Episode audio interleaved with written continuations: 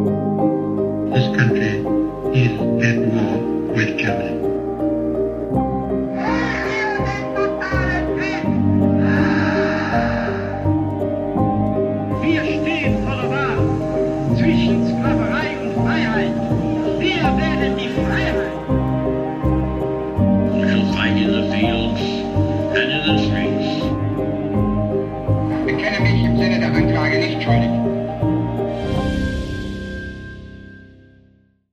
Zusammen und damit herzlich willkommen zu einer neuen Folge Wunder, Wissen, Weltkrieg. Mein Name ist Raffaella Höfner. In diesem Podcast spreche ich mit ehemaligen Soldaten, mit US-Veteranen, mit Überlebenden und Opfern des Zweiten Weltkriegs.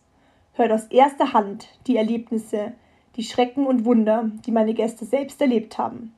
Hier geht es um den Tatort Zweiter Weltkrieg, ein Podcast gegen das Vergessen und für den Frieden.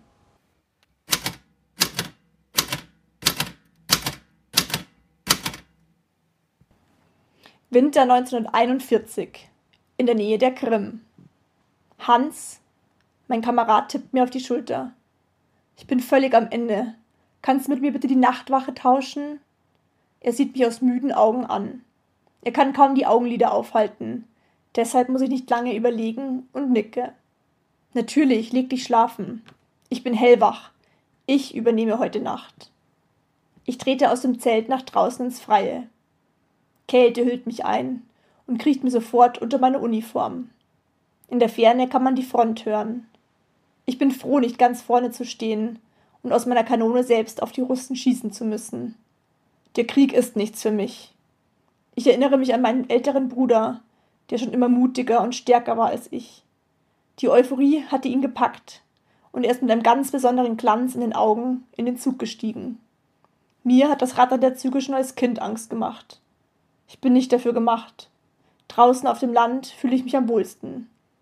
Einen meiner Brüder hat der Krieg mir bereits genommen.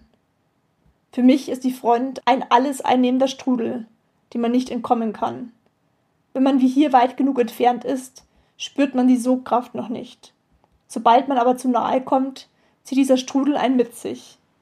Man kann sie nicht wehren, ihm nicht entkommen. Der Wald nimmt mich auf. Nebel steht in Brusthöhe über den Wiesen.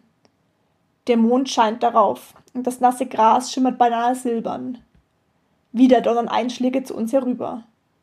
Allein ist alles noch schwerer auszuhalten. Bei Nacht sowieso.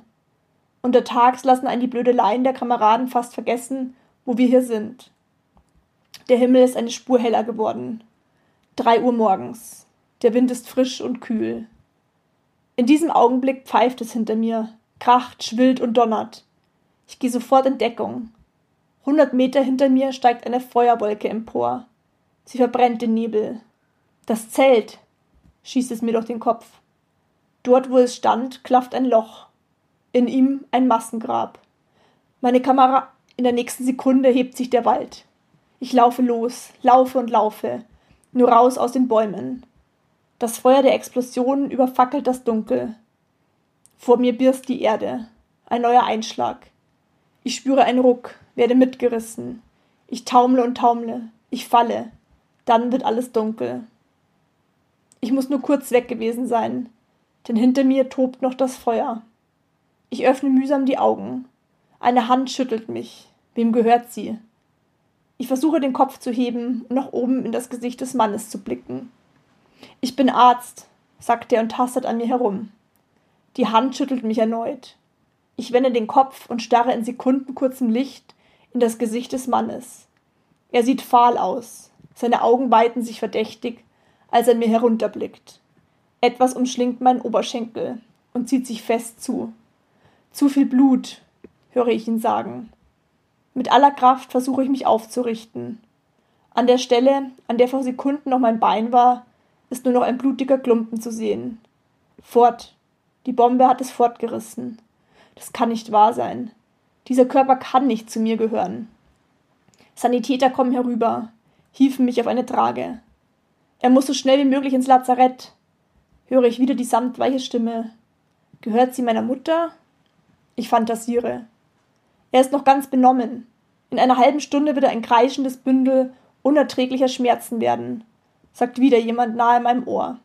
Morphium, er braucht Morphium. Ich werde auf eine Tragfläche geschoben. Der Wagen setzt sich in Bewegung. Wach bleiben. Ich muss wach bleiben. Doch endlich erlöst mich die Ohnmacht.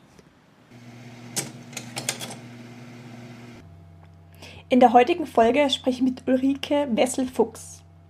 Ulrikes Vater wird 1922 in Westfalen geboren und zieht mit zehn Jahren mit seinen Eltern auf einen Hof im damaligen Schlesien. Dort muss er früh mit anpacken und erlebt zunächst den Kriegsausbruch vor der Haustür mit. Als Soldat wird er 1941 eingezogen und bei einem Einsatz an der Krim schwer verwundet. Für Volk und Vaterland verliert er ein Bein, kämpft wochenlang ums Überleben und kehrt als Kriegsversehrter zurück in die Heimat. Diese ist aber kurz darauf bedroht, sodass er mit einem Pferdegespann vor der Roten Armee fliehen muss. Auch Ulrikes Mutter kämpft in Ostpreußen um eine Ausreise. Mit dem Zug flieht sie von Danzig aus und verlässt Haus und Hof für immer. Ihre schwere Reise ist nach dem Zweiten Weltkrieg jedoch noch nicht zu Ende. Als Krüppel findet Ulrikes Vater keine Arbeit und kann die eigene Familie kaum ernähren. Sie selbst wird in einer Flüchtlingsunterkunft geboren. In der heutigen Folge erzählt sie, wie sie die Vergangenheit der Eltern bis heute begleitet. Ich nehme euch jetzt mit in das Interview, damit ihr Ulrikes Erzählungen aus erster Hand erfahren könnt.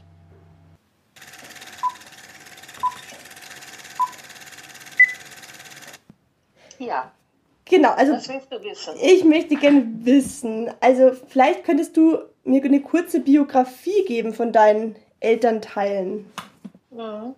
Ähm, also mein Vater ist 1922 geboren in Westfalen und ähm, ungefähr ähm, im Alter von knapp zehn Jahren hat sein Vater in Schlesien halt ähm, Ländereien gekauft. Das war damals unter dem Naziregime, wurde das gefördert und ähm, war relativ preiswert. Mhm.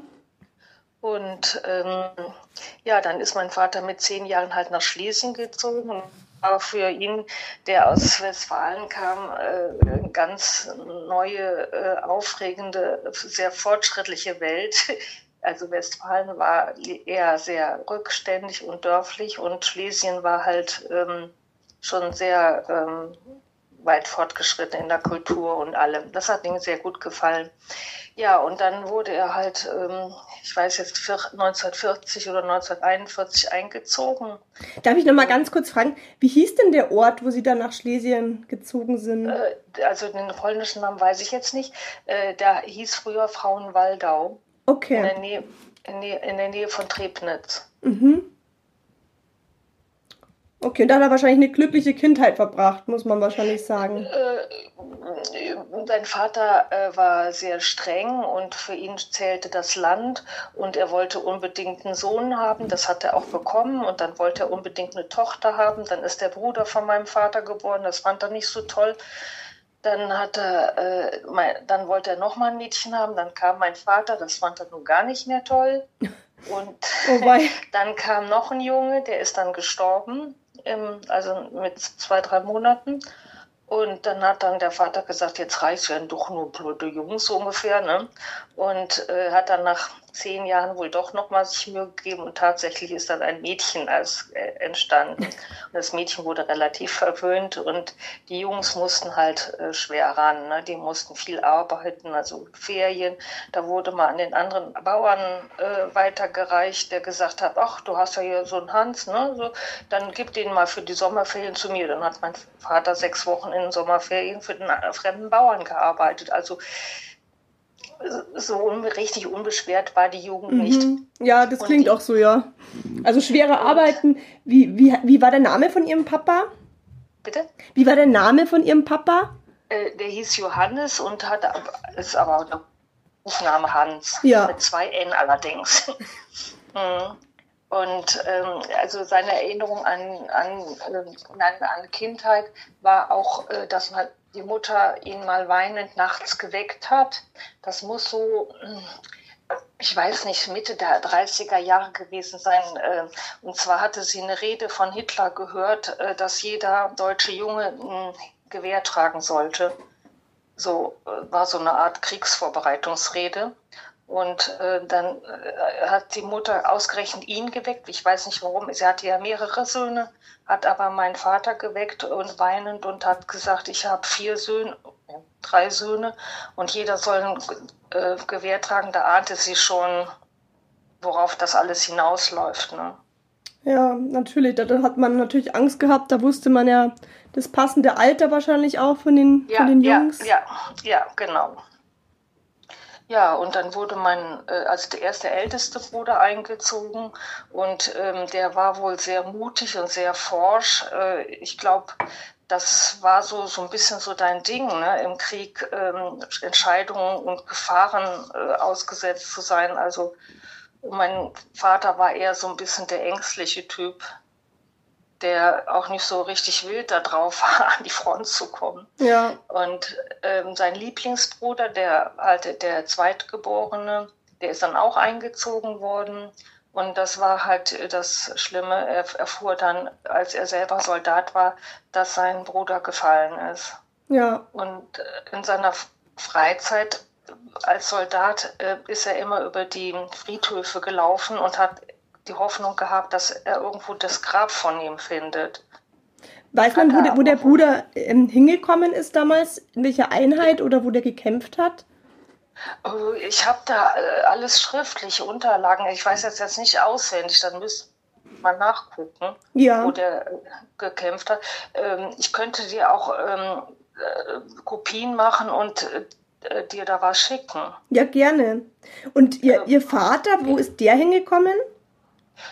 Ähm, Also mein Vater, ähm, ich nehme, ist in der Nähe von der Krim gewesen, Mhm. glaube ich, und ist dort auch äh, schwerst verletzt worden. Und in, in welcher Einheit war der? Infanterie oder? Ähm, ähm, Infanterie ist, äh, also er Die hat, Fußsoldaten ich kenne sozusagen. den ganzen Namen nicht so aus. Äh, Er hat also an der Kanone ähm, gesessen. Und die Mama, hat, hattest du gesagt, die war aus äh, der Nähe von Danzig, glaube ich, oder? Ja, genau. mhm. Ja, die, Ja. die hat es ja richtig hart getroffen, die Ostpreußen.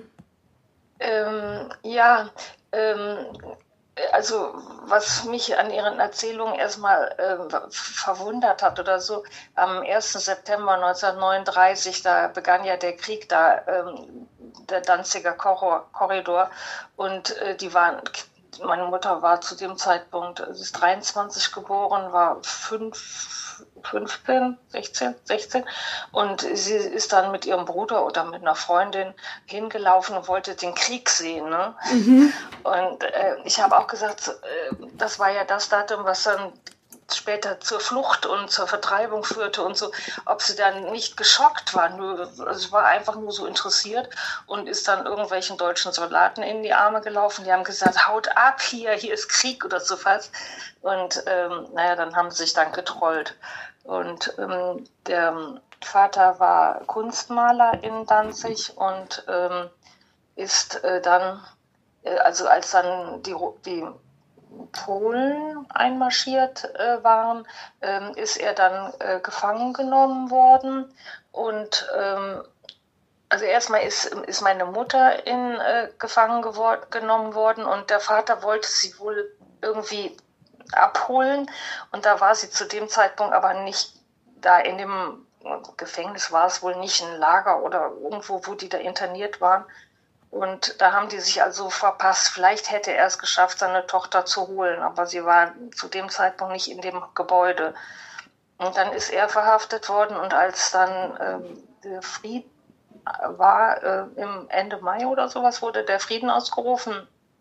Da haben dann die äh, Bewacher alle freigelassen und gesagt, oh, es ist Frieden, wir können jetzt alle nach Hause. Sie waren total im Freudentaumel und haben alle entlassen. Und dann ist meine Mutter halt nach Hause gelaufen und da stand dann der Bruder auf dem Balkon und dann rief sie, äh, ist der Papa wieder da oder ist der Papa da? Und dann hat der Bruder gesagt, nein.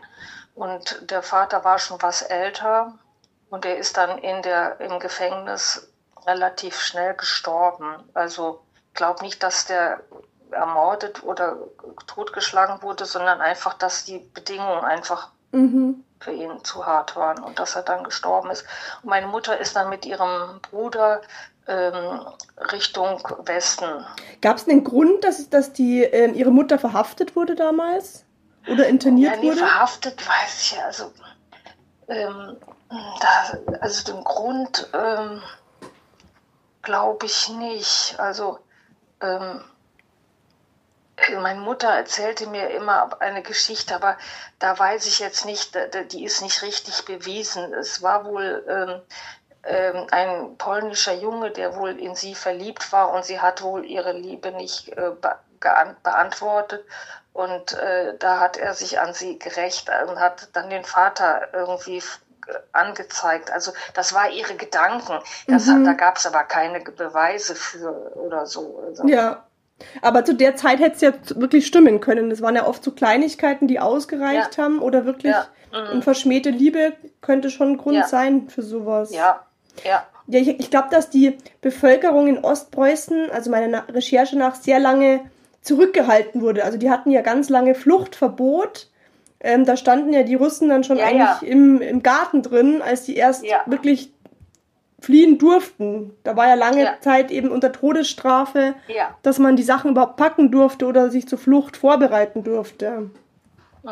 Hatte sie da irgendwas erzählt, ab wann es dann wirklich ernst wurde oder los, ob, wann sie los Nee, durften? das, also äh, ich weiß nur, mein Vater kam ja schwer verletzt ähm, äh, wieder und hat dann wieder ist dann nach Hause gekommen und er hat dann halt ein Bein amputiert und ähm, hat dann ähm, gesagt, um den 30. Januar 1945 gab es plötzlich äh, eine Versammlung und jeder musste dorthin. Und da wurde dann gesagt, so morgen ist, äh, müssen alle raus. Mhm. Und ähm, die Schwägerin von ihm, die auch dort im Haus wohnte, die hatte gerade ein Baby geboren, das war ähm, mehr, wenige Tage alt und es war ja halt Januar und auch sehr kalt wohl. Und sie sind dann im, im Schlitten losgefahren und er hat dann aber irgendwie geschafft, für die eine Bahnfahrt zu organisieren. Und ähm, die Schwägerin sagt, also hätte der Vater das nicht, äh, mein Vater das nicht gemacht, dann wären die auf dem, auf dem Treck umgekommen. Also das Baby zumindest hätte da nicht überlebt in der Kälte. Ja. Ja, das habe ich auch eben gehört gehabt, dass es, die Bedingungen so schlecht waren natürlich Mhm. für die Flucht und ja, alle Leute natürlich die Straßen überfüllt waren. Die Wehrmacht hat ähm, zurückgedrängt und ja, dass natürlich die, die, ähm, die Russen im Nacken waren, dass man möglichst schnell weg konnte. Mhm. Ja, ja. Und wie ist ihre Mama weggekommen von Danzig? Also die ist mit dem Zug gefahren und äh, mit ihrem Bruder, der jünger, der jünger war. Da hat sie auch noch Glück gehabt, wahrscheinlich, dass sie noch einen Zug erwischt haben. Also ähm, der, ähm, meine Mutter war eher so der ängstliche Typ und die, ihre eigene Mutter ist an einer Operation im Krieg gestorben und sie waren also nur noch mit dem Vater alleine und meine Mutter hat immer gedrängt, den Vater, lass uns doch äh, fliehen, lass uns doch äh, verschwinden Richtung Westen. Und es gab wohl eine Möglichkeit über, ähm, über das Haff oder so, genau. ähm, äh, mit dem Schiff zu fahren, hatten sie wohl eine Möglichkeit. Und ähm, ob sie noch eine andere Möglichkeit hatten, weiß ich nicht. Und dann hat aber der Vater entschieden, dummerweise, wir haben gar nichts getan, wir sind unschuldig. Ähm, und wir brauchen uns nicht zu fürchten, wir bleiben hier. Und im Westen kennen wir ja gar nicht, wir wissen ja gar nicht wohin, also bleiben wir hier. Mhm. Ja, das war dann natürlich eine, eine dumme Entscheidung. Und ähm, als ob es im Krieg eine Gerechtigkeit gäbe. Und äh, gut, auf der anderen Seite, da ist ja auch diese Guslow ähm, untergegangen. Ob die Flucht über, da, über, das, über das Haff oder da geglückt hätte, das weiß man nicht. Ob sie dann so wenigstens die Kinder halt gerettet wurden, ähm, das lässt sich natürlich jetzt nicht mehr sagen. Ne? Ja, klar, ich glaube, dass schon teilweise die russischen U-Boote ja gelauert haben in der Ostsee Ja, ja. auf mm, Kriegsschiffe, Fluchtschiffe und da haben die ja, glaube ich, Ja. auch keinen Unterschied tatsächlich gemacht und die dann torpediert. Also da war der Weg, Ja. glaube ich, auch nicht wirklich sicher über, über die Ostsee. nee. nee. Ja. Und wo, wo sind sie dann in den Westen gefahren letztendlich mit dem Zug? Also meine Mutter hatte dann ähm, Diphtherie im Zug bekommen und äh, musste dann äh, ähm, sofort raus, weil das ja eine hohe Ansteckungsgefahr war. Und dann sind die in der, äh, da, äh, in der damaligen DDR gelandet. Und äh, mein Vater ist dann zurückgekehrt äh, in seine Heimatdorf nach Westfalen, weil er da ja noch Wurzeln hatte und Be Verwandte und Bekannte. Aber da er so schwer verletzt war, äh, hat er zwar kurzfristig Arbeit gefunden, die musste er aber aufgeben, weil er das nicht körperlich geschafft hat. Mhm. Und ist dann ähm, in die DDR, also damals gab es noch, ich weiß nicht, ob es die DDR schon ausgerufen war, die gab es erst, glaube ich, 1949 oder so oder 8. Ja, ich genau. Ich glaube 49. Ja, und ähm, also ich sage jetzt DDR, ne? Äh, äh, die Ostdeut äh, oder wie die, die besatzte, besatzte, besetzte Zone oder so. Und dann ist er da hingegangen, weil die äh, hatten ja die äh, Schwierigkeiten, dass alle flie flohen. Und mein Vater kam dorthin und kriegte sofort äh, eine Arbeit und wurde da zum Lehrer, landwirtschaftlichen Lehrer ausgebildet. Mhm. Wie hat er denn die, die, die Flucht äh, schwer verletzt überhaupt schaffen können damals? Das ist ja auch Wahnsinn. Ja, es gab halt ähm, ähm, im Dorf noch ähm, Jungs, die noch nicht eingezogen waren, also im Alter von 13, 14. Und davon hat dann einer äh, den, den Wagen geführt, also den Pferdewagen. Und mein Vater äh, konnte ja auch äh, den Wagen äh, führen, obwohl er ja schon noch sehr schwer verletzt war. Also, und dann äh, hat er auch zum Beispiel gesehen, dass da in, er fuhr erstmal Richtung Dresden und dann plötzlich hat er gesehen, dass da die ganzen Flieger dort kamen und dann ha- hat er da abgedreht, weil er schon geahnt hat, dass Dresden da platt gemacht wird. Und, Unglaublich. Das äh, war ist dann wahrscheinlich Mitte Februar, glaube ich, war der Fliegerangriff, der schwere äh, auf Dresden. Mhm, Ja.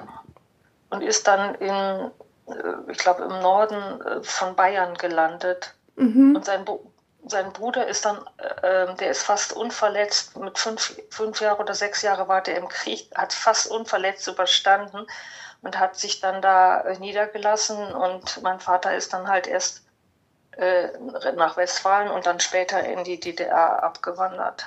Waren die, die Eltern und die Schwester auch mit auf diesen ähm, Fluchttreck? Ähm, der Vater, ähm, ich überlege gerade, nee, der Vater ist noch, ähm, ich glaube, kurz vor Weihnachten als Volkssturm eingerufen worden. Deshalb war nur noch die Mutter und die Schwägerin auf dem Hof und mein Vater halt. Und ähm, der, ähm, der Vater ist, also mein Großvater, der Vater von meinem Vater, ähm, der war, hatte ich ja kurz erwähnt, ähm, das Wichtigste war Land. Ja. Und als, als sie, die dann von den Polen überrannt wurden, musste er ähm, sein Land komplett abgeben und auch sein äh, Bauernhaus.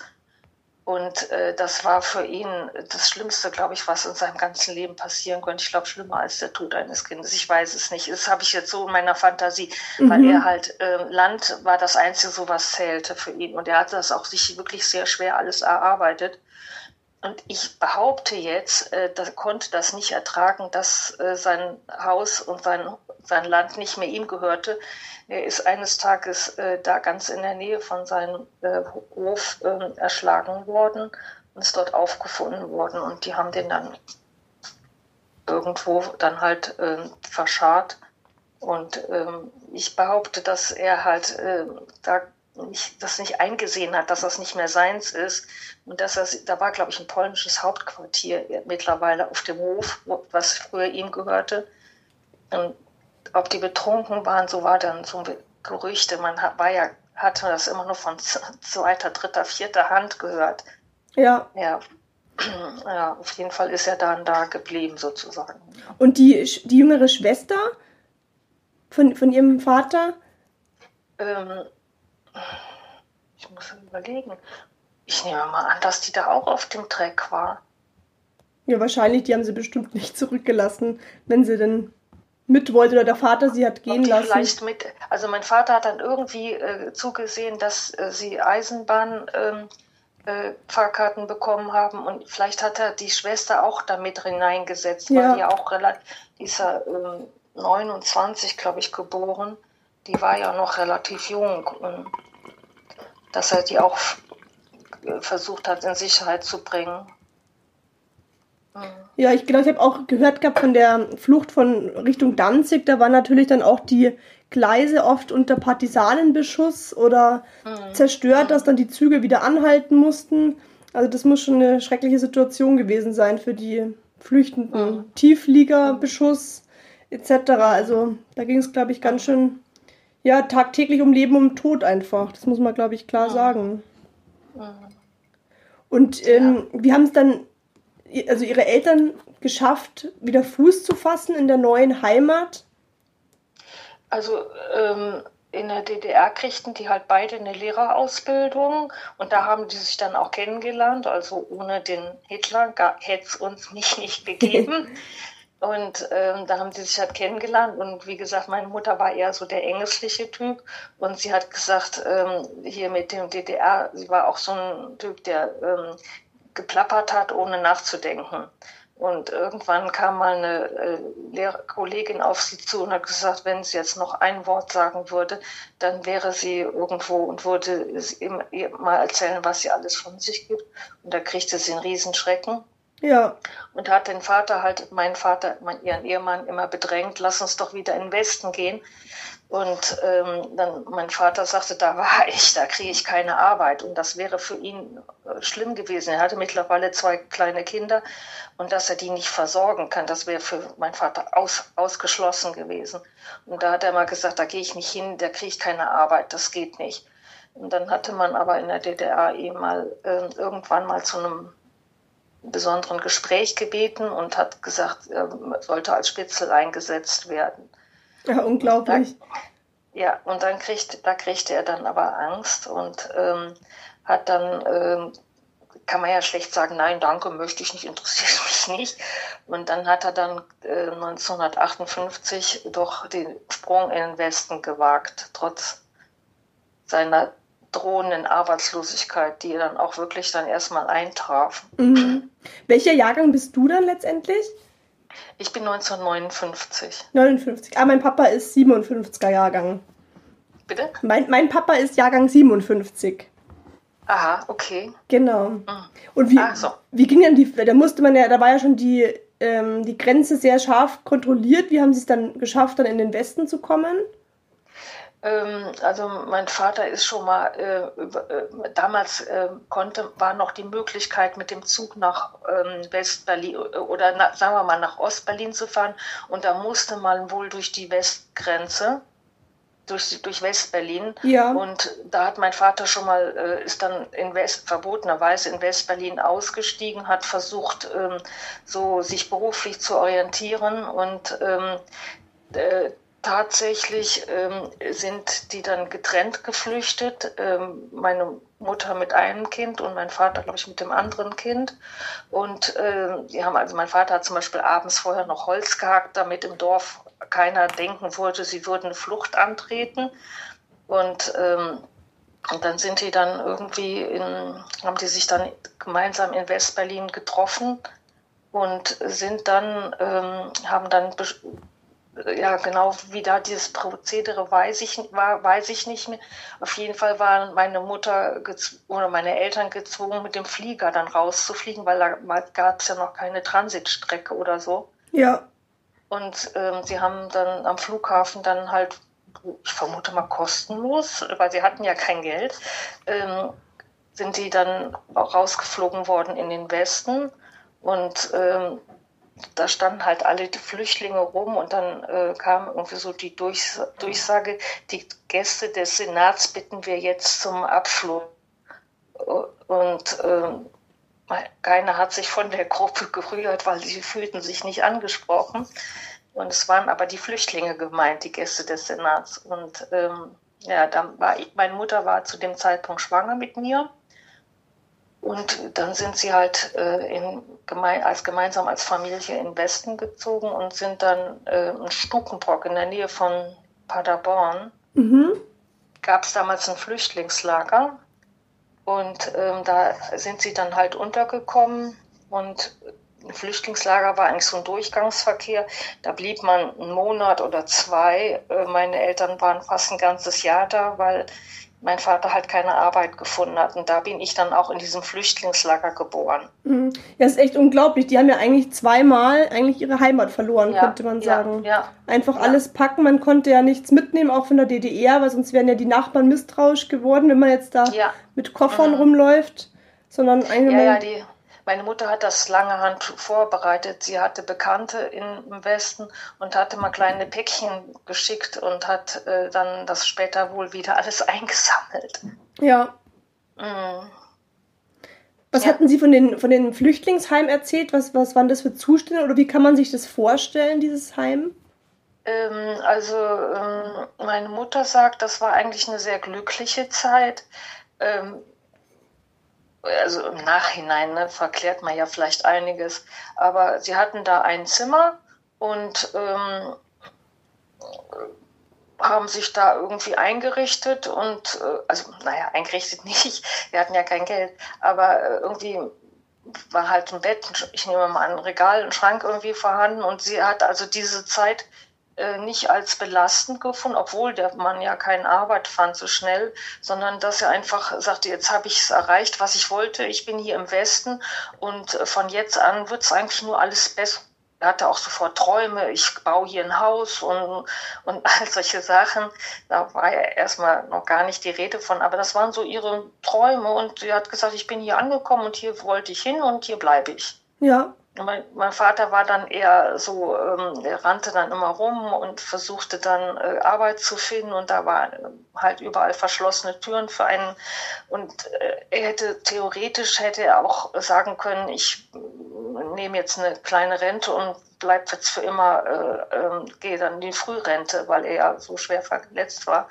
Das war für ihn unmöglich und dann hat er durch einen glücklichen Zufall halt in Köln Arbeit gefunden und hat dann äh, ist dann vorgefahren und hat dann später äh, eine Wohnung gefunden und hat dann seine Familie nachgeholt aus dem Flüchtlingslager. Welche Arbeit hat er dann letztendlich gefunden gehabt? Ähm, er war ja kam ja aus der Landwirtschaft, hatte dann in Schlesien schon eine äh, abgeschlossene Ausbildung als Landwirt gehabt, hat dann in der DDR ähm, landwirtschaftlicher Lehrer ähm, äh, eine abgeschlossene Ausbildung als landwirtschaftlicher Lehrer gemacht. Und in Köln war der Sitz ähm, äh, der, des Bundesausschusses für volkswirtschaftliche Aufklärung. Die machten unter anderem so ähm, Broschüren für die Schulen, äh, von wegen, also zum Beispiel erinnere ich mich so eine Pilzbroschüre über Pilze und andere Lebensmittel und äh, Fleischsorten und solche Sachen, also Aufklärungsmaterial in Broschüren. Und da war mein Vater dann halt Schriftleiter, der sorgte dann dafür, dass ähm, Artikel geschrieben, also er hat die Artikel nicht selber geschrieben, sondern hat dann ähm, Leute gesucht, die ähm, äh, Informationen über Fleisch und Pilze und sowas lieferten und stellte dann diese Informationsbroschüren äh, zusammen und sorgte, musste auch zu den Druckereien fahren und die Drucke überwachen. Und die waren also vor allem auch für Schulen, konnte man die damals kostenlos anfordern in, Mhm. für, für 30 Stück oder wie groß die Klassen waren. Ne? Aus der heutigen Sicht ist es absolut unvorstellbar, dass man als Mensch Ja. mit einer Einschränkung oder einer körperlichen Behinderung Mhm. so schwer Arbeit finden konnte, weil Auch mit dem falschen Ausbildung. Er war ja dann Ja. Lehrer gewesen. Ne? Mhm. Mhm. ja eben, dass Ja. man dann nicht auch als Lehrer arbeiten kann, das ist also Ja, unvorstellbar. nee, nee, das, das war ausgeschlossen, dass, ähm, dass ähm, in, aus der DDR die Lehrer wurden nicht anerkannt, die Prüfungen. Und da war man auch halt misstrauisch, ob die nicht doch ein bisschen kommunistisch gefärbt waren. Und äh, die hatten sozusagen, die hätten dann komplette neue Ausbildung machen müssen. Und ähm, deshalb hat mein Vater halt eben dieses Glück gehabt, da so quer einzusteigen, während meine Mutter halt erstmal keine Arbeit fand und ähm, dann, als es dann so eine sehr große äh, Lehrermangel gab, äh, Ende, also Mitte, Ende der 60er Jahre, ist sie durch Beziehung dann doch in den Lehrerberuf wieder reingerutscht, war allerdings dann nicht Beamtin, sondern nur Angestellte, weil sie ja keine echte Ausbildung aus der BRD mitgebracht hatte, ne, sondern nur aus der DDR. Da muss man sich wirklich wundern, wie, wie die Menschen das damals immer wieder die Neuanfänge geschafft haben, immer wieder ähm, auf die Beine gekommen sind und so einen eisernen Willen hatten, dass es dann doch irgendwie geschafft haben. Das finde ich faszinierend. Also, ja, ich denke auch mal, früher war so die Einstellung der Menschen ähm, etwas anders. Da war es peinlich, wenn man arbeitslos war. Äh, da, man wollte äh, irgendwie äh, da zur arbeitenden Bevölkerung zählen, um, um was Anständiges zu leisten. Ich denke mal, heutzutage haben wir schon so lange Wohlstand, dann ist es irgendwie oft so, dass sagt man, ich habe jetzt hier so lange eingezahlt in die Kasse, jetzt will ich endlich mal arbeitslos Geld haben, so ungefähr. Also früher hat man das niemandem erzählt, wenn man arbeitslos war. Ja. Da hat sich einfach die Einstellung geändert, so der, der meisten Leute. Hat Ihr Vater von, von der Verwundung erzählt, wie das, wie das passiert ist? Oder kann er sich das selber nicht mehr erinnern? Doch, er kann sich sehr gut, er konnte sich sehr gut erinnern. Er, ähm, er war da in, in der Nähe von der Krim und ähm, die mussten immer Wache schieben. Und ähm, einer äh, sagte, er wollte jetzt schlafen oder sowas und ob sie die Wa Wache tauschen könnten. Und hat mein Vater gesagt, okay, dann tauschen wir. Und äh, deshalb stand er außerhalb, weiß nicht, ob die ein Zelt hatten oder so. Und er stand also was etwas weiter entfernt.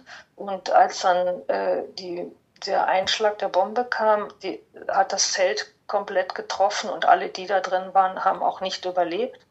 Und mein Vater stand halt ein Stück weiter weg. Und deshalb ist er schwerst verletzt worden, aber eben äh, ist nicht gestorben. Und dann ist also die nächsten, also er war wohl auch noch ansprechbar, als ein Arzt kam. Das war ja wohl nicht ihr Vater, äh, nee, ihr Großvater. Nee. Und, und ähm, er war wohl ansprechbar, aber ähm, ist dann auch, ähm, hat dann, glaube ich, ein paar Tage bewusstlos in irgendeinem Lazarett gelegen und ist dann mit dem verwundeten Transport Richtung Westen äh, gefahren. Und ähm, er ist, glaube ich, hat, soll ich Ihnen noch eine, eine Detailgeschichte erzählen, die ich sehr gruselig fand? ja, gern.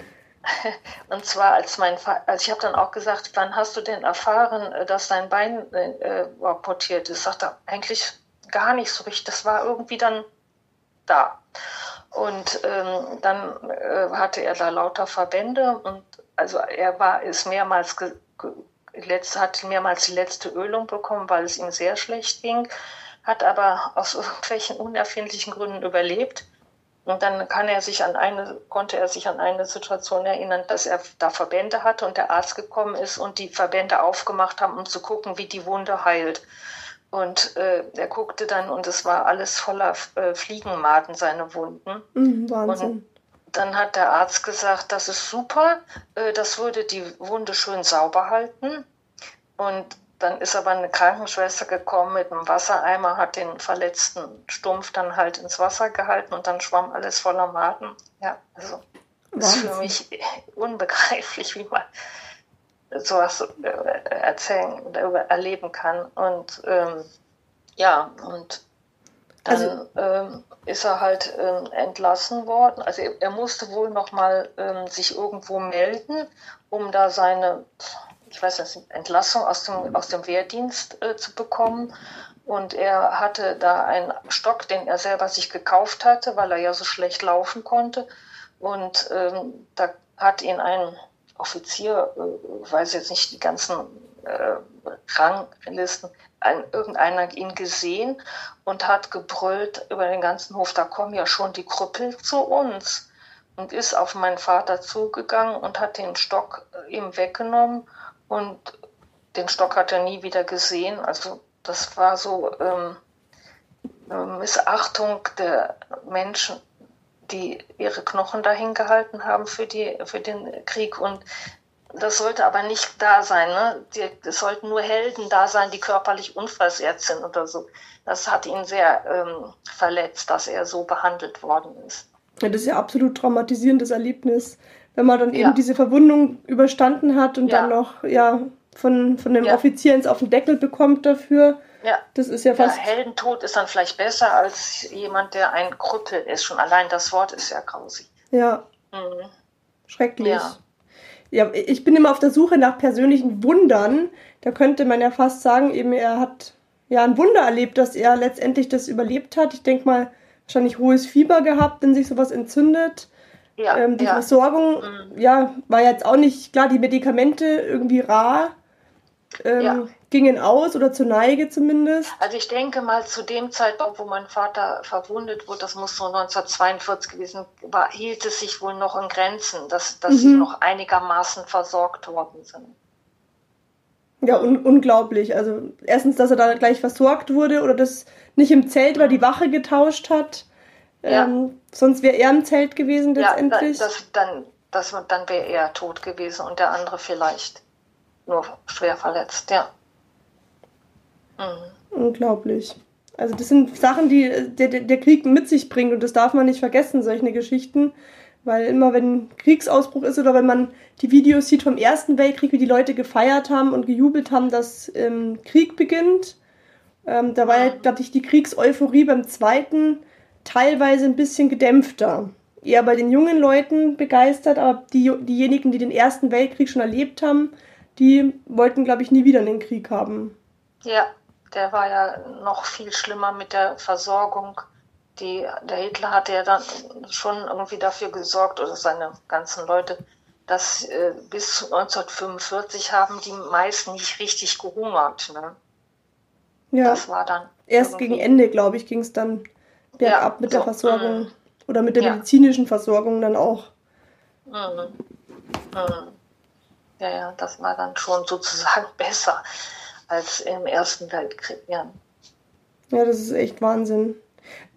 Könnten Sie sich vorstellen, was Ihre Eltern heute jungen Menschen mitgeben wollen würden von, von ihrer Geschichte? Was ihnen wichtig wäre, was die junge Generation besser machen könnte oder auf was man Acht geben könnte? Also mein Vater hat immer wieder gesa gesagt, dass man aus der Geschichte nichts gelernt hat, dass die ganzen Fehler wieder gemacht worden sind. Mhm. Und ja, also mein Vater würde sicherlich sagen, ähm, äh, beschäftigt euch mit der Vergangenheit, damit in der Gegenwart und der Zukunft nicht wieder solche schrecklichen Sachen passieren. So würde mein Vater jetzt wahrscheinlich sagen. Ja. Ja, klar, das ist, ähm, jetzt haben wir den Krieg wieder vor der Haustür in, in Europa. Ja.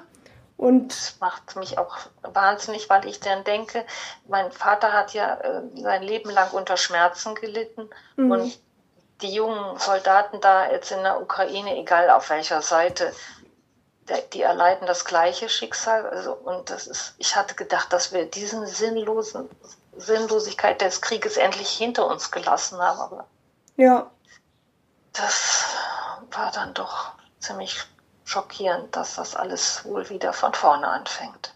Ja, unvorstellbar für, für, die Menschen hier jetzt in, die jetzt in Deutschland leben, ist ja so ein Krieg so weit, so weit entfernt gewesen, unvorstellbar.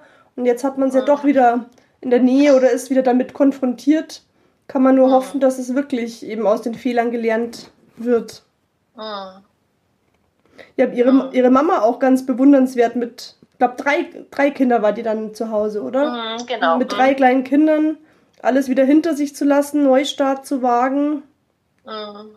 Also das war schon traumatisierend, aber auf der anderen Seite, sie wollte aber auch weg, weil sie immer Angst hatte, dass sie sich verplappert und äh, dass sie, sie hatte ja das Nazi-Regime nicht so erlebt. In Danzig war da immer noch ein bisschen heile Welt, weil äh, die waren noch ein bisschen äh, ab vom, vom, von dem Nazi-Deutschland. Aber ähm, das mit ihr, dass sie ihre Heimat äh, in Zoppot, in Danzig verlassen musste, das war ganz fürchterlich. Und sie wurde auch mehrmals gebeten von ihren von ihrem Bruder und von den Nachkommen des Bruders, sie sollten doch mal alle gemeinsam nach äh, Zoppot äh, reisen, um da, damit sie Informationen von meiner Mutter bekommen aus erster Hand.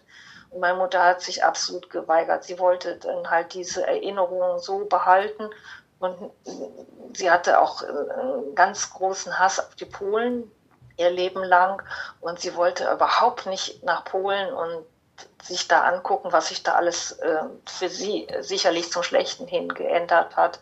Mhm. Und ähm, da ist sie also nie wieder dorthin gereist, während mein Vater mehrmals in seine Heimatstadt, He Heimatdorf nach Schlesien ge äh, gefahren ist.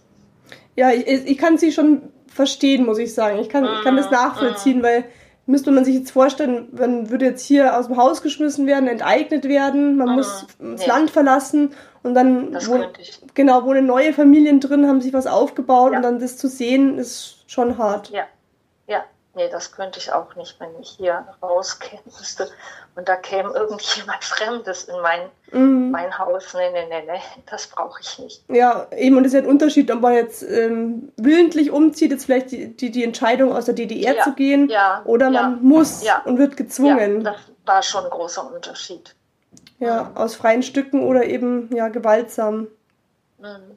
Sie ist auch nicht in die DDR, als die DDR noch existierte, ist sie auch nicht gefahren. Sie hatte immer Angst, dass sie an der Grenze wieder festgehalten hat. Hat sie auch jahrelang geträumt, dass sie irgendeine Kleinigkeit in ihrem ha Zuhause vergessen hat und dann das holen wollte und an der Grenze dann verhaftet wird. Das hat sie jahrelang geträumt. Mhm.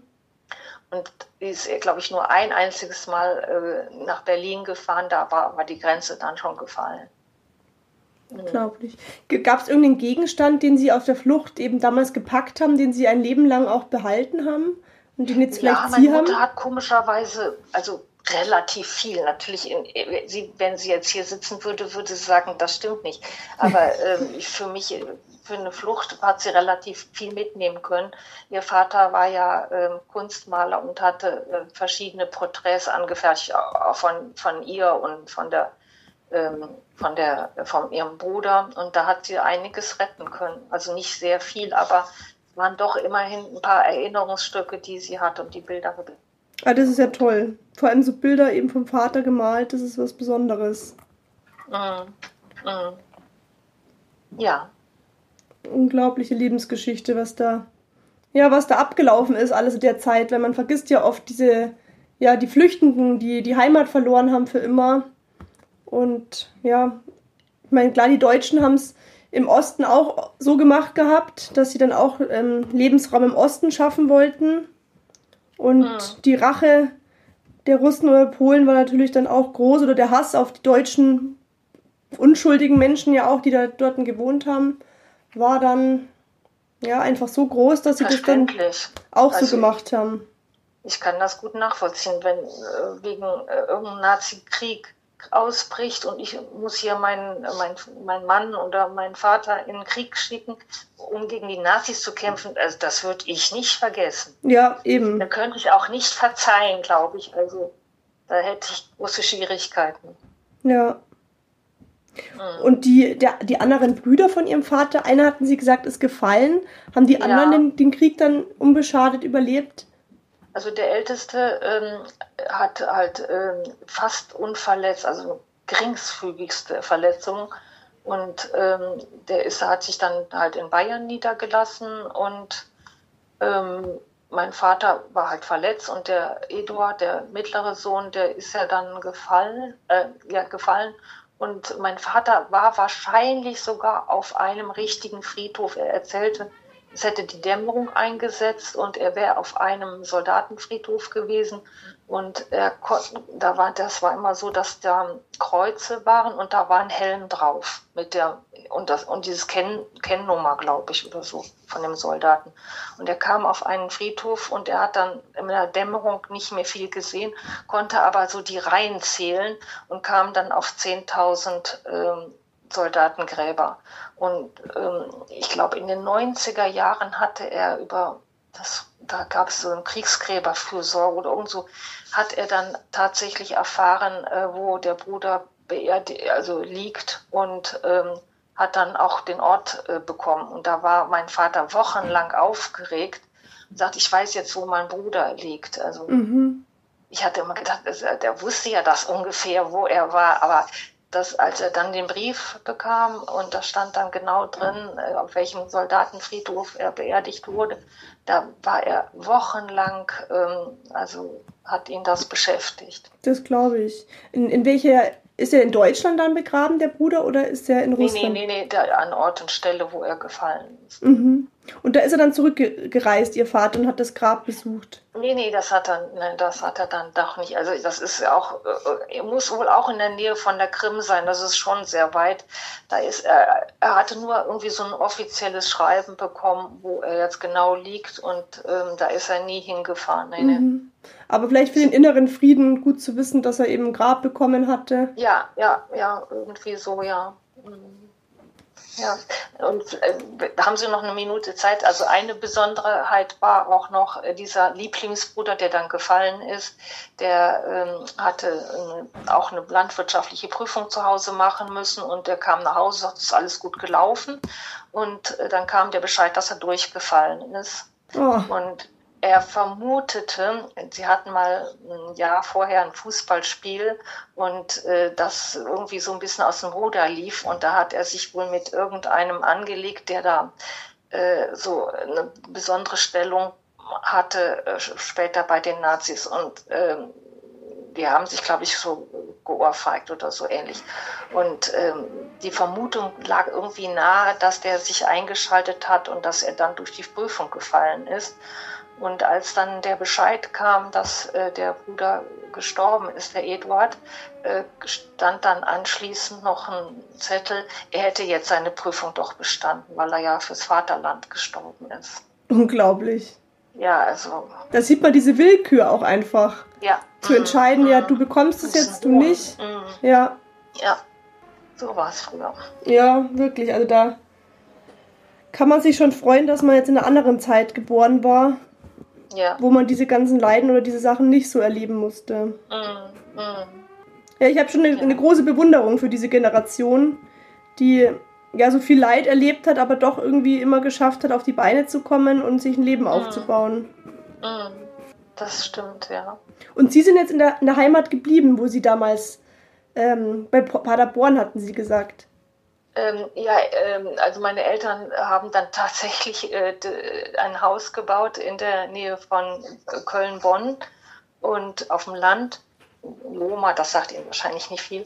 Und äh, ich war noch so klein, dass ich da mitgezogen bin. Und ähm, dann ähm, sind da meine Eltern halt auch geblieben. Nur irgendwie so Heimatgefühle äh, hatten sie weder für Köln, wo sie äh, 13 Jahre gewohnt haben und auch später, wo sie das Häuschen hatten, so ein echtes Heimatgefühl hatten die eigentlich nie entwickelt. Mhm. Also die Heimat war halt dort, wo sie ähm, als Kind waren. Ne? Das verstehe ich ja. Das, heißt ja oft, dass dann die Erinnerungen an die Kindheit so stark sind und das, ja, dass man sich an jede Straße, jeden Feldweg erinnern kann. Aber Mhm. würde Ja, man ja. mich jetzt fragen, das wäre bei mir auch so. Ich meine, ich wohne noch in meiner Heimatstadt, aber Mhm. wo man als Kind Wo gewesen ist. Ich wohne in Rosenheim, das ist südlich von Ach, wie München. schön. Ja, Mhm. genau südlich von München, nahe Oh, der österreichischen Ja. Grenze unten. Ja, das ist ein toller Ort, ja. Ja. Also ich war zwar noch nie da, aber ähm, ich bin so ein heimlicher Bayern-Fan, weil ich die Berge liebe und Ja, ich bin schon mal in Oberstdorf oder ähm, so halt unterwegs. Mm. ja, dann vielen Dank schon mal für, ja, für das ähm, Gespräch. ich kann Ihnen also wirklich gerne noch was schicken. Jetzt weiß ich nicht, ähm, ob ich das alles einscannen kann oder ob ich, äh, ja, gerne. wenn, wenn Sie daran Interesse haben. Ja, klar, gerne. Der, ich sage, der, der Zweite Weltkrieg ist halt einfach noch so nahbar, weil der 30-jährige Krieg, Glück sagt, den interessiert keinen mehr. Weil, ja, man hat einfach noch die Möglichkeit, mit überlebenden Zeitzeugen zu sprechen. Und es ist halt einfach noch nicht lange her, das muss man auch klar sagen. Und deswegen ist das Interesse daran natürlich viel höher wie jetzt an anderen Kriegen oder Auseinandersetzungen in der Geschichte. Mhm. Ja, genau. Dann danke ich dir, dass du die Zeit genommen hast, mir das zu erzählen. Ich bin, bin mittlerweile pensioniert und deshalb geht das ganz gut. Ja, egal, trotzdem. Freue ich mich auf jeden Ja. Fall. Dann ähm, schickst du mir das einfach, wenn du äh, Zeit Ich hast. guck mal, was ich alles so finde. Ja, Ja, genau. Oder was du teilen möchtest, ist auch kein Ja, ja. Problem. Und dann bleiben wir in Kontakt. Ja, Super. gerne. Ja, Dann, vielen Dank. Ne? Ja, gerne. Dann noch Jo, einen dann- schönen Samstag. Ja, wünsche ich dir auch. Ja, Tschüss. tschüss, Raffaella. Tschüss.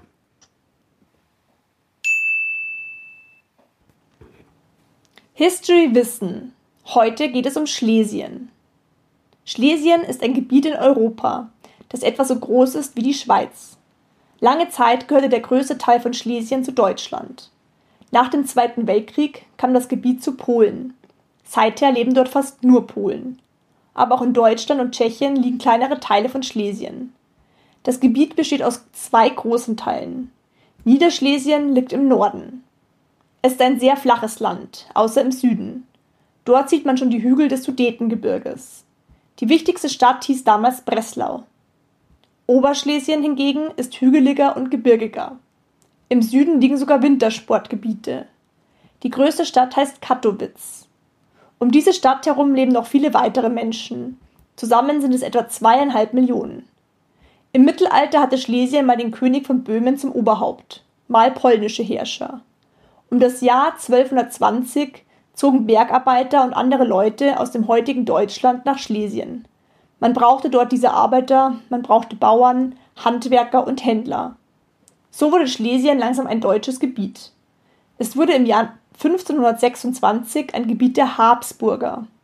Aus dieser Familie kam auch der Kaiser des Heiligen Römischen Reiches. Später eroberte Preußen Schlesien und schließlich wurde die Provinz Schlesien ein Teil des ersten gemeinsamen Deutschlands, des Deutschen Kaiserreichs. Damals gab es keinen eigenen Staat der Polen. Das Gebiet gehörte zu Deutschland, Russland und Österreich-Ungarn. Als nach dem Ersten Weltkrieg Polen wieder neu entstand, kam schon ein Teil von Oberschlesien zu Polen. Nach dem Zweiten Weltkrieg entschieden die Sieger, Deutschland verliert alle Gebiete, die östlich der Flüsse Oder und Neiße liegen. Das war auch fast das gesamte Schlesien. Vor Kriegsbeginn 1939 lebten rund 4,6 Millionen Menschen im etwa 40.000 Quadratkilometer großen Schlesien. Als die sowjetischen Streitkräfte im Januar 1945 die Grenze zu Schlesien überschritten, begann für Millionen Schlesier bei eisiger Kälte die Zeit der Flucht. Offiziell evakuiert werden durften nur Frauen, Kinder und alte Menschen. Bei Minustemperaturen ließ der NSDAP-Gauleiter von Niederschlesien Karl Hanke etwa 60.000 Frauen und Kinder aus Breslau verjagen, weil die Stadt zur Festung ausgebaut werden sollte. Die Evakuierung bzw. die Flucht der schlesischen Bevölkerung verlief in den aufeinanderfolgenden Wellen, die vom Vordringen der sowjetischen Streitkräfte bestimmt jeweils verschiedene Landsteile ergriffen. Etwa 1,6 Millionen flohen zunächst ins Sudetenland, weitere 1,6 Millionen weiter nach Westen. Die Flüchtenden gerieten oft zwischen die Fronten und in die Kampfhandlungen. Vielfach überrollt die rasch vorrückende Rote Armee die Drecks. Zehntausende Flüchtlinge sterben an Kälte und Hunger oder werden von sowjetischen Truppen misshandelt, vergewaltigt oder ermordet. Nach Abschluss der Kampfhandlungen versuchte eine große Zahl der geflohenen Schlesier wieder in ihre Heimat zurückzukehren. Aus den Sudetengebieten schätzt man die Zahl der Rückkehrer auf rund 800.000, aus den westlichen Reichsgebieten auf etwa 200.000. Obwohl bis zum Beginn der Potsdamer Konferenz, die war von 17. Juli bis 2. August 1945, eine Regelung über den Verbleib der deutschen Bevölkerung in Schlesien noch ausstand, begannen bereits im Frühjahr 1945 die sogenannten wilden Vertreibungen, die von polnischen Stellen organisiert wurden. Die hierzu erlassene Beirut-Dekrete ermöglichten die Einziehung des gesamten beweglichen und unbeweglichen Eigentums von Personen deutscher Nationalität oder Staatsbürgerschaft zugunsten des polnischen Staates. Im Juni 1945 wurden alle Deutschen aus einem Gebietsstreifen von etwa 30 Kilometer Breite unmittelbar östlich der Lausitzer Neiße vertrieben. Aufgrund der Potsdamer Beschlüsse begann ab 1946 eine systematische Vertreibung der verbliebenen deutschen Bevölkerung, die bis 47/48 andauerte. Das Eigentum der geflüchteten und vertriebenen Deutschen wurde im Jahre 1946 durch zwei polnische Dekrete als verlassenes bzw. herrenloses Gut entschädigungslos konfisziert. Die Gebiete Schlesiens, die bis zum Münchner Abkommen von 1938 Bestandteil der Tschechoslowakei gewesen waren, also Gebiete des früheren Österreichisch-Schlesiens, fiel 1945 an die wiederentstehende Tschechoslowakei. Die deutsche Bevölkerung wurde auch hier mehrheitlich vertrieben. Die Zahl der Toten bei der Flucht und Vertreibung aus Schlesien ist nicht exakt bekannt. Ausweislich der Gesamterhebung zur Klärung des Schicksals der deutschen Bevölkerung in den Vertreibungsgebieten sind 51.926 namentlich bekannte Schlesier nachweislich bei und als Folge der Vertreibung ums Leben gekommen, einschließlich 2308 Suiziden. Hinzu kommen 210.000 namentlich bekannte, ungeklärte Fälle, davon 93.000 mit Vermisstenhinweis und 48.000 mit Todeshinweis. Nach dem Zweiten Weltkrieg behandelten die Alliierten auf der Potsdamer Konferenz Deutschland in den Grenzen von 1937. Das östlich der Oder-Neiße-Linie gelegene Gebiet der Provinz Schlesien wurde 45 offiziell unter polnischer Verwaltung gestellt. Entsprechend der getroffenen Vereinbarung sollte die endgültige Festlegung der Grenze zwischen dem vereinten Deutschland und Polen einer abschließenden Friedenskonferenz vorbehalten bleiben. Erst der am 12. September 1990 unterzeichnete Vertrag über die abschließenden Regelungen in Bezug auf Deutschland legt die bestehenden Grenzen endgültig fest. Das Vereinigte Deutschland verpflichtet sich im Zuge der staatlichen Vereinigung, keine Gebietsansprüche auf die seit dem Zweiten Weltkrieg de facto, jedoch nicht völkerrechtlich zu Polen und der Sowjetunion gehörenden Gebiete des Deutschen Reiches östlich der Oder-Neiße-Linie zu erheben. Die DDR hatte sie bereits 1950 im Görlitzer Abkommen als Staatsgrenze zwischen Deutschland und Polen anerkannt und als unantastbare Friedens- und Freundschaftsgrenze bezeichnet. Zu den überlebenden Opfern des Krieges gehören Millionen von Kriegsweisen, Kriegswitwen und Kriegsinvaliden. Doch vor allem Kriegsinvaliden war nicht immer gern zu sehen. Die Gesellschaft sollte nach vorne schauen, sich nicht mit ihren traumatischen Erfahrungen beschäftigen. Dabei war das Heer der Kriegsversehrten in der unmittelbaren Nachkriegszeit kaum zu übersehen. Die jungen Soldaten gaben ihre Knochen für Volk und Vaterland und hatten es anschließend schwer, wieder Fuß zu fassen. Ulrikes Vater hatte große Schwierigkeiten als sogenannter Kriegskrüppel eine Arbeit zu finden. Seine körperlichen Schäden waren für alle sofort sichtbar. Jedoch waren die seelischen Schmerzen, die viele Soldaten ein Leben begleitet haben, nicht zu sehen. Auch für die Nachkriegskinder war das Erlebte der eigenen Eltern sehr prägend. Die Elterngeneration krempelte die Ärmel auf, um die äußeren Trümmer zu beseitigen. Die seelischen Trümmer zu beseitigen, das ist die Aufgabe der Enkel. So wurde das beim Kriegsenkelkongress in Göttingen im Jahre 2013 gesagt. Aber auch für die Beteiligten war nach Kriegsende der Schrecken noch lange nicht vorbei. Dramatische Erlebnisse begleiten einen ein Leben lang. Doch nicht nur diese, sondern auch körperliche Einschränkungen haben ganze Leben für immer umgekrempelt. Ich bin sehr dankbar, dass Ulrike die Geschichte ihrer Eltern weitererzählt und somit an ihr Schicksal erinnert. Ihr Vater steht stellvertretend für eine Generation, die den Krieg mit all seinen Schrecken hautnah erlebt hat. Wenn auch du dir ihre Erzählung angehört hast, dann gehörst auch du zu den Zeitzeugen, die dazu beitragen, die Vergangenheit nicht in Vergessenheit geraten zu lassen. Somit trägst auch du einen Teil des Feuers weiter. Falls du jemanden kennst, der seine Geschichte gerne mit mir teilen möchte, dann schreib mir bitte eine Nachricht. Sei nächste Woche auch wieder mit dabei, wenn es heißt Wunder, Wissen, Weltkrieg.